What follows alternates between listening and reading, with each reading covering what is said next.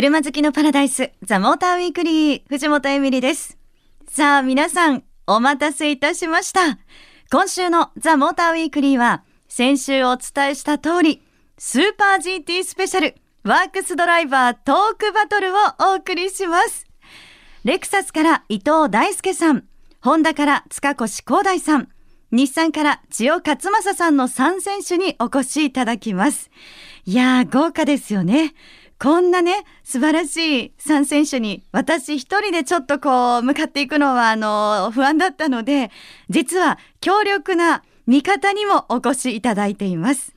レーシングドライバーでモータージャーナリストでもある木下隆之さんです。木下さんよろしくお願いします。はい、こんにちは、木下です。よろしくお願いします。いやー、木下さん、ええ本当お忙しい中ありがとうございますやとんで。もありません。ねなんかもう本当海外も国内もでニュル24時間にもね走られるし、そして国内もスーパー耐久も走られるしで、え日本になんかいらっしゃるんですか木下さんは？いや、もうちょこちょこ帰ってきてますよ。本当ですか、でも半分ぐらいもうなんかあちこち海外だったり。レースよりこのラジオ番組に出るのが僕のメインですから。あ、これメインで。はいはい。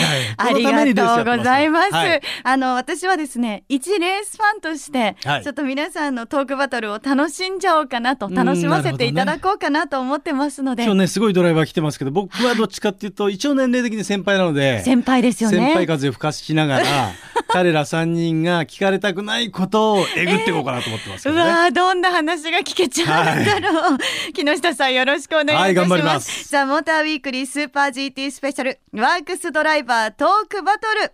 皆さんどうぞお楽しみに。ザ・モーターウィークリースーパー GT スペシャルワークスドライバートークバトル今日はですね、私、藤本エミリと、そして強力な味方の方も来てくださっています。改めまして、木下隆之さんよろしくお願いします。はい、木下隆之です。よろしくお願いします。さあ、そしてスタジオ、はい華やかになってますね。いやいやいやいや、すごいドライバー来てますよ。はい、はいえースーパー GT を盛り上げる3選手ご紹介させていただきます。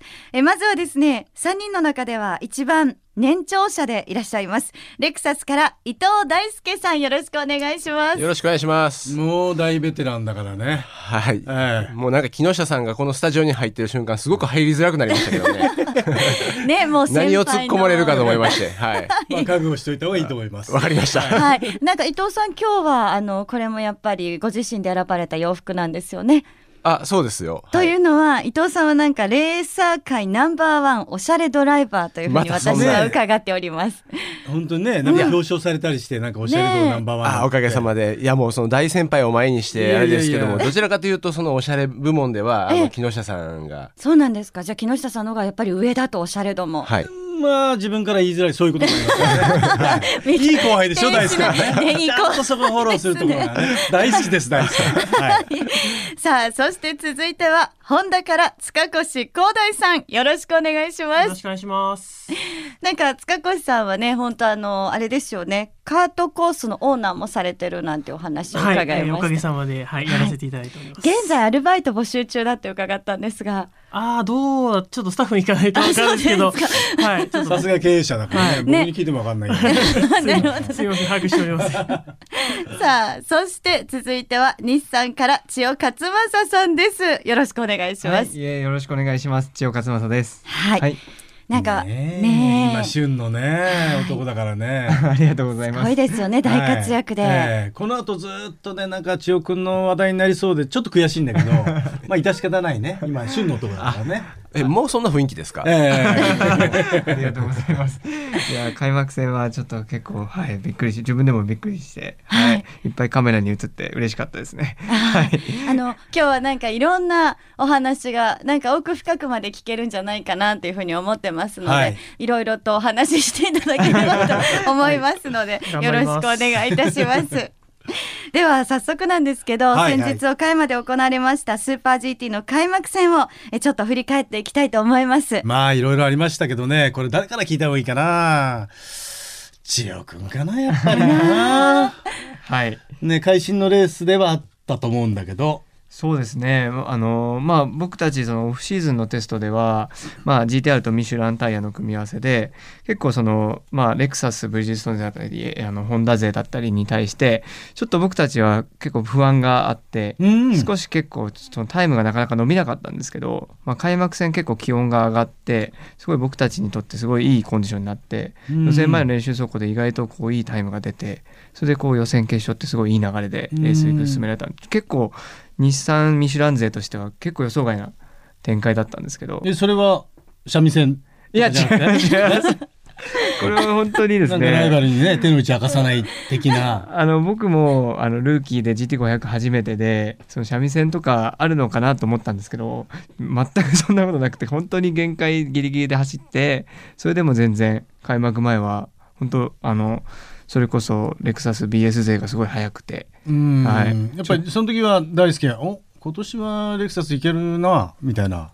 ちょっとそのシーズンオフのあの寒い時期のテストが、レクサスブリヂストンのパッケージがすごい早かったんですね。うん。うん。でそれいつものことではあるんですけどもちょっとそのいつもの年よりもなんか差をつけられることができてる？みたいな感じで手応えを得てたんですけどでもやっぱり不安だったのはちょっと開幕から路路面温度っていうかね気温が上がってくると、それがどこまで通用するかなみたいな感じで思ってたんですよ。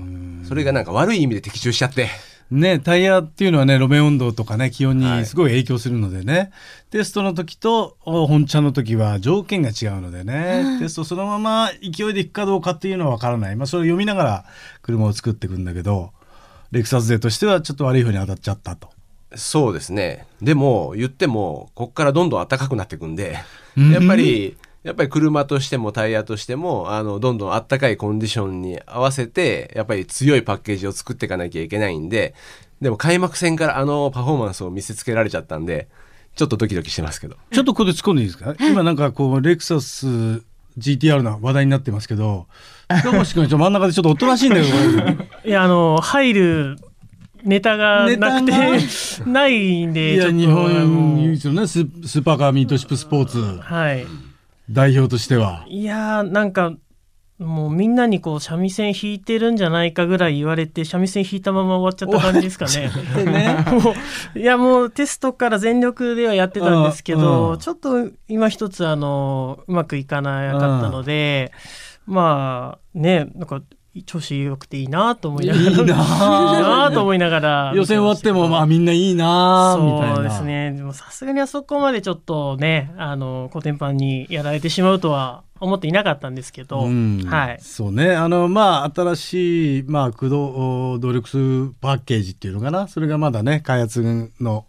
お追いついてないというところだと思うんだけどね。そうですね。まああの今年去年までハイブリッドシステムがあったんですけども、今年はちょっとそれを下ろして戦うことになったんですけども、あのまあ、ルールが今年あの空力が開発が凍結になってしまったので、やはりねあのレクサス日産は3年目で熟成されてた、うんで僕らはそこで、まあ、いハイブリッドを下ろしたので、うんまあ、結構大幅なチェンジなんでうん。そこで開空力の開発できないっていうことが、うん。まあすごく、まあ、ちょっとマイナスな方になっちゃったのかなっていうのはあります3ね。年目のノウハウあるチームとそれからまあ一から作ったと言ってもいいのかもしれないけど、そうですね。そんなにね、あの軽くなったからうん。簡単に勝てるようなカテゴリーではないので、うん。はい。でも黙ってるわけにいかないからね。そうですね。天下のホンダだから。はい。この前のテストまあまあ良かったんじゃないの ?17 号車。まあまあ17はちょっと良かったかなっていう感じはあるんですけどでもレクサスも速いし日産も速いしもうね。ねえ。ねそこさんめっちゃ下手にどうしたんですか？シーズン前のテストは分かんないんですよ本当に。うんみん。なそれぞれいろんなことやってるんで、もう全力だとか言いながらちょっと重めに走ってみたりとかしてるんでしょ、いや僕たちはもう必死に走ってました。本当えはい。前回前回。1回で。なんかやらしい探り合いが始まっているようですが。探り探りはい、はい。これ一応あの放送で流れてますけれどあとね、あのまあ、信者で今度ドライバーの話にしたいんだけど、まあ、千代君がね、はい。すごく追い上げて、まあ、スターになって、今勢いがあって、初めて乗ってね、はい。なかなかああいうパフォーマンスっていうのは出しづらいこの世界にあって。はい、そうですね、まあ、あのすまずスタートを本山選手があの担当してくれて、まあ、あの僕たちはえスタートに選んだタイヤがもう少しこう気温が上がることを予想して選んでたタイヤだったのでちょっと前半はペースが上がらず苦しんだんですけど、うん。まあ、そこを本山先輩とチームは結構冷静に判断して、その僕に対してそのコンディションに合うタイヤをあの選んでくれたっていうのが結構大きくて、やっぱりタイヤが良くないとどうしてもその前を追っかけるのもうん。どんなに頑張っても多分難しいと思うので、うん。今回そういう意味ではなんかすごく自分が乗ったタイミングにこうチームと本山先輩がうまくこういいものをうん。与えてもらって本当なんかあのなんかラッキーだったなといううん。か、はい、車もね良かったと決まってましたし、これはあのヨーロッパで GT3 なんかで、はい。まあ、大活躍したわけだけど、はい。そういうのも、まあ、もちろん生かされてるんだろうけどやっぱ勝手が違うようなところはなかったのかなと思って。あーやっぱり300のパスは結構難しかったですね、うん。そのタイミング悪いと本当にロスするしあと結構タイヤカスとかも拾うとなかなか取れなかったりとか、はい。岡山は狭いかそうですらねね。そうなんですか。だからあの中でね40台、まあ、500とね300合わせて、えーかなりの台数が走ってるんでそれはもう300クラスを抜いていくタイミングがちょっと間違うとねそうですよね。すごいロスするからやっぱその辺でもルーキーの割には勢いよくなんか ちょっとハラハラするような抜き方をしつつもええきちんとちゃんとバックマーカーの処理してたんでうん。いやさすがだなとこ思いましたよの辺がね経ね。験ある大輔それから塚越君なんかがねやっぱりこうアドバンテージがあるはずなんだけどまあさすがにルーキーなのにうまくね、あーありがとうございます。えでも確かに海外のあのニュル24時間とかも僕2014年に出させてもらったんですけど、うん。あれも200台ぐらいいえますよね、うん。うん だから結構そういう意味ではうんこう抜く練習にはなってたのかなって思うんですけど、うん。まあ、でも300と500は結構ストレートスピードがあんまり変わらないというか、うん結構ストレートで抜けても1台か2台っていうのが意外とびっくりして。あそうなんですか。私も今お話聞いて最近の300はい早いですよね。早い早いんですよ。今塚越がいきなりって早い。それはね、もうね調子のいい車とそうじゃない車とだったら、うん。あの余計そう感じるんだよね。感じ。ます。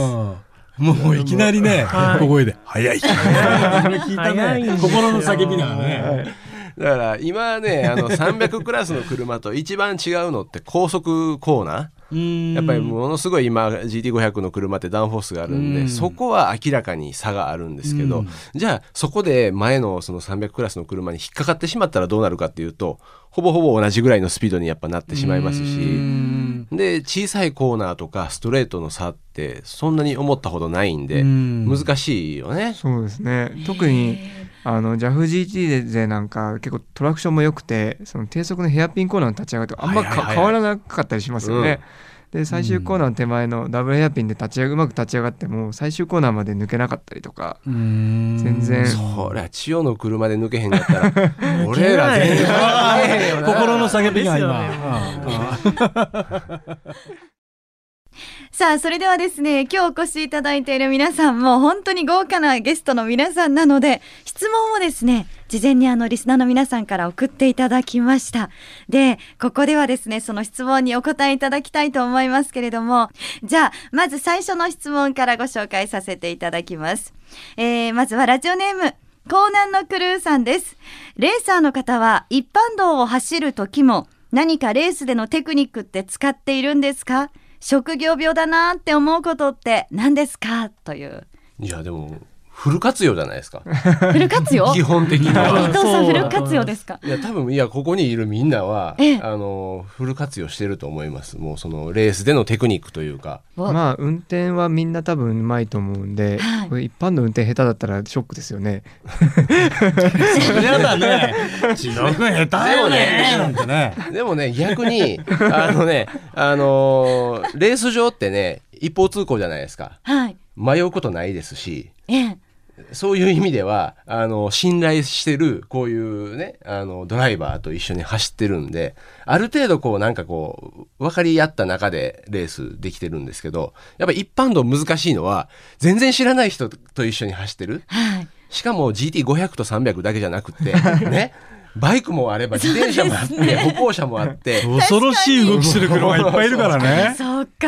予測不可能なことがいっぱい起きてる状況なわけですよ。はい。だから僕的にはある意味ねすごい難しいフィールドだと思うんですね。なるほど。プロの皆さんから見たらね、そうそうですよね。い。ろんな人がいますからね、確かにサーキット走るより怖い時がありますね。うーん。じゃあ続いてのメッセージ、えーラジオネームドカンガさんです。えー常人には到底真似のできないドライビングテクニックの選手の皆さんですがレース中はどんな景色が見えているんですか、えー教習所で覚えた知識だと車の速度が上がるほど視野が狭くなるみたいで見えてる景色が気になります。ということで、まあ300富士でもね300キロストレートで出ますからはい、それなりには狭くなってるとは思うんですけどでもどう？そんな変わ変わります？なんなか慣れてるからかな。多分すごい遠くを見てるんですよね。うんで遠くを見てて周りがこう景色とぼやっと入ってるんで割となんですか？その300キロでもし走ってたとしても、結構こう先が見えてるというか、はいこう視界が狭くなってトンネルみたいになってるような、そのイメージではないですよね。でもねあの一つ違うのはこの前の千代みたいな感じであのすごい車決まってる時とあそうじゃない時だとはい。なんか必死で運転してる度合いが強ければ強いほどあサインボード見忘れたとか。そういうのはねやっぱり車決まってなくてもう一生懸命運転してる時の方がそういう風になってしまう。あの旗を見落としちゃったりとか。余裕があるないっていうのでうん。変わってくるんですか、そうスピード出てスピードがねちゃんと出る車というか、もう集中してそこだけに行ける時は、もう旗とか周りの車の動きとかもうピットサインから何から何までこうすごい簡単に情報が入ってくるっていうかね。ん確かに。どうなんですか？こうレース中走っていてファンの皆さんの顔が見えたりとか そういうのって本当にあるんですか？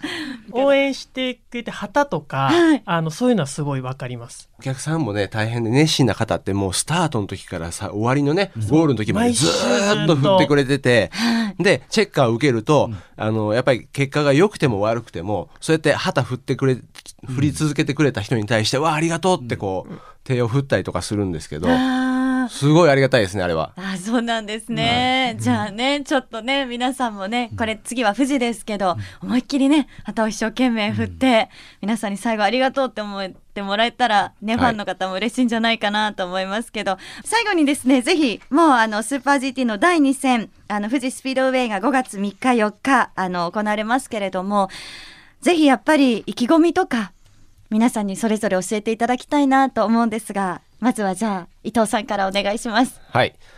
あの、まあ、レクサスのね、ホームコースでもある富士なんですね。で、まあ、あの、去年は日産勢に、えーやられて、えーまあ、表彰台には上がったんですけども、優勝できなかったっていう経験もあるんで、あの、ぜひ、ここでは、あー勝ちたいと思ってます。ありがとうございます。じゃあ続いて塚越さんお願いします。はい、えーとまあ、ちょっと開幕戦は非常に残念な結果でホンダで終わってしまったんですけどもやはりこのままではねホンダとしても追い上げていかないといけないので、まあ、富士は僕自身はすごくあの得意なコースでもあるので、まあ、あのそのホンダの復活の、えーきっかけになるようなレースをしたいですしたくさん本当に来てあのお客さん来てくれるので、まあ、その前で活躍できるように頑張りたいと思います。ありがとうございます。そして、えー、千代さんお願いします。はいそうですね。まずゴールデンウィークの富士があの500キロということでレース長いですしあの前回の公式テスト富士の公式テストがすごい気温が寒くてですねあんまりこの5月の温度域がやっぱりまだ未知数の分も多くて自分自身もまだ2戦目でその富士のレースはまたあのどんな展開になるかわからないので、まあ、とにかく一つ一つ勉強しながらあの本山先輩からあのいろいろ走り方を盗みチームの戦力になってまあ、GTR 去年勝ってるのでまだ僕たち46号車は20キロぐらいしかウェイト積まないので、まあ、ここで一回まあ簡単ではないと思うんですけど勝ち勝っちゃいたいなっていうふうに はい思います。まあね今ね一番優勝狙えるポジションにはいるかもしれないよね。あああただし塚越大輔がこれがねそう簡単に譲るわけもないんでね。ーね、どうなるんでしょう。怖いこんな笑顔だけどなんかねコースになったらバチバチやるんだ怖いな。ね、でもそれをね、本当に楽しみにあのしてますので、スーパー GT の第2戦、5月の3日、4日、富士スピードウェイで開催されます。あの、チケットは現在発売中です。詳しくは富士スピードウェイのオフィシャルホームページでご確認ください。番組のホームページにも情報を掲載しておきますね。さあ、ということで、ザ・モーターウィークリースーパー GT スペシャル、ワークスドライバートークバトル。ゲストは、レクサスから伊藤大輔さん、ホンダから塚越光大さん、日産から千代勝正さんでした。ありがとうございました。ありがとうございました。藤本エミリがお届けしてきました、ザ・モーターウィークリースーパー GT スペシャル、ワークスドライバートークバトル。いかがでしたでしょうか？いや、木下さん、本当に今日はどうもありがとうございました。はい、ありがとうございました。なんかね、すごく あの、すっかり私、仕事を忘れて楽しんじゃいましたけど、本当楽しいお話が聞けましたし、ね、あのー彼ら3人ともすごくトップドライバーなのにね、うんえーオフにサーキット離れるとすごいフレンドリーでね、ええいいやつらですよね。そうですね。さあ、木下さんからもぜひですね、この第2戦の見どころを教えていただきたいんですが、やはりもうあの国内最高速が出るサーキットですからそのスピードを堪能してもらいたいと思いますし、それがもう一つ今日ね、えー来てくれた3人のおオフの顔は声を聞いていただきましたけどコース上になるとまたピリッとしてね、うん本気の走りをしてくれるこう見たいですよね。みたいですね。い、や、本当にね、楽しみだなというふうに思いますけれども、木下さん、今日はいろいろありがとうございました。はいありがとうございました。そして木下さんは5月の末、ニュルブルクリンク24時間レースにレクサス RC で登場しますので、こちらもぜひ、そうですね応援してください。はい、応援してます。レーシングドライバーでモータージャーナリストの木下隆之さん来ていただきました。ありがとうございありましたがとうございま。す。さて、このザ・モーターウィークリーですが、翌週には今日の放送が番組サイト、ザ・モーター .jp にアップされます。こちらもぜひチェックしてくださいね。そして番組の Facebook もあります。いろいろな番組情報を発信してますので、よかったらぜひ見てください。そして、ザ・モーターウィークリーではあなたからのメッセージもお待ちしています。さあ、今日プレゼントがあります。今日のプレゼント。5月の13日金曜日から18日水曜日まで、西武プリンスドームで開催される国際バラとガーデニングショーの招待券を5組10名様にプレゼントします。今回で18回目を迎える国内最大規模のバラとガーデニングの祭典、国際バラとガーデニングショー。今年のテーマはバラです。ホンダのブースでは、パリのガーデニングスタイルに見せられた夫婦の庭をコンセプトに展示を行うそうです。今回は、この招待券と西武園遊園地の入園券をセットにしてプレゼントします。ご希望の方は、住所、氏名、年齢、電話番号を書いてメールでご応募ください。メールアドレスは tm.fmyokohama.co.jp ザモーターの頭文字 tm に続いてアットマーク fmyokohama.co.jp です。それでは皆さん、これからの一週間素敵なカーライフをお送りください。ザ・モーターウィークリー。お相手は藤本エミリでした。